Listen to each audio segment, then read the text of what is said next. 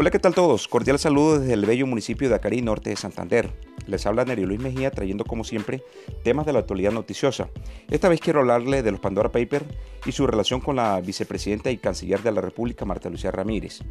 Cuando cambio de oficio pero no de vicio. En un país como el nuestro o cualquiera de la región, tener la posibilidad u oportunidad de desempeñar su profesión en distintos oficios es más que un derecho, podría considerarse un privilegio. Tal es el caso de la actual vicepresidenta y ministra de Relaciones Exteriores, la abogada y política Marta Lucía Ramírez Blanco.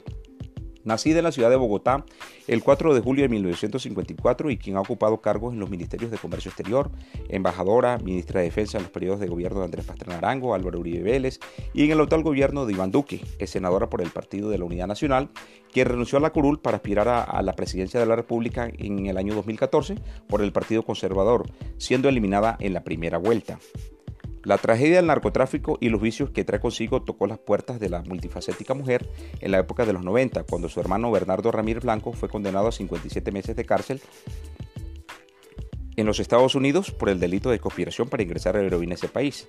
En el año 2020, la vicepresidenta y ministra fue de nuevo protagonista de un escándalo por las revelaciones divulgadas, esta vez por cuenta del Centro de Investigación Inside Crime, por la presunta relación de su familia con el narcotraficante Guillermo León Acevedo, más conocido con el alias de Memo Fantasma, en un negocio inmobiliario como con la empresa Itus Urbanos, cuyos socios eran la vicepresidenta Marta Lucía Ramírez y su esposo Álvaro Rincón. Cuando la mayoría de los colombianos habíamos olvidado los líos por lo que ha tenido que pasar la ministra y canciller actual, producto de nuestra amnesia histórica, se destapa un nuevo escándalo. Involucra a muchas personalidades en varios países del mundo donde no podía faltar el nuestro. Luego de una investigación adelantada por el Consorcio Internacional de Periodistas de Investigación, donde participaron más de 600 periodistas en 117 países y territorios, se revelan los secretos financieros de figuras públicas en los llamados paraísos fiscales o Pandora Paper. Apreciando nuevamente a la vicepresidenta y canciller Marta Lucía Ramírez, junto a la actual ministra de Transporte Ángela María Orozco, el director de la DIAN, el fiscal general de la Nación Francisco Barbosa, el ministro de Hacienda José Manuel Restrepo, los expresidentes Andrés Pastrana Arango, César Gaviria Trujillo y otras personalidades públicas de Colombia. Por esta razón, el representante a la Cámara, David Racero, enviará un cuestionario para que lo respondan en un debate de control político el próximo 13 de octubre. Los actuales funcionarios públicos es decir, la vicepresidenta, la ministra de Transporte y el fiscal general mencionado en los Pandora Papers. Tener cuenta en el exterior no es delito, afirmó días pasado el presidente Iván Duque, pero la evasión de impuestos sí causa afectaciones al fisco nacional y más aún si se tiene en cuenta la reforma tributaria que se cocina en este gobierno que lesiona los intereses de la clase trabajadora.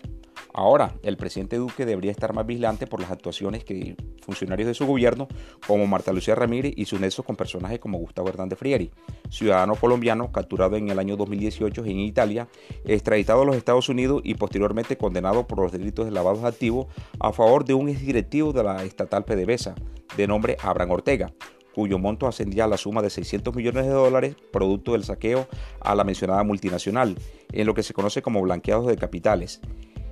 Esta clase de funcionarios de la talla de Marta Lucía Ramírez envían un mal mensaje a una sociedad que lucha por sacar el país adelante, desde la cultura de la legalidad y no enlodando el buen nombre de la República. De acuerdo con las revelaciones de Pandora Paper, en el año 2005, Global Securities, sus primeros accionistas fueron los hermanos Gustavo y César Hernández Frieri, María Alejandra Rincón Ramírez y Álvaro Rincón Muñoz, hija y esposo de la vicepresidenta colombiana. Se podría asegurar que la vicepresidenta y ministra de Relaciones Exteriores cambia de oficio, pero no de vicio en el mundo de los ilegales.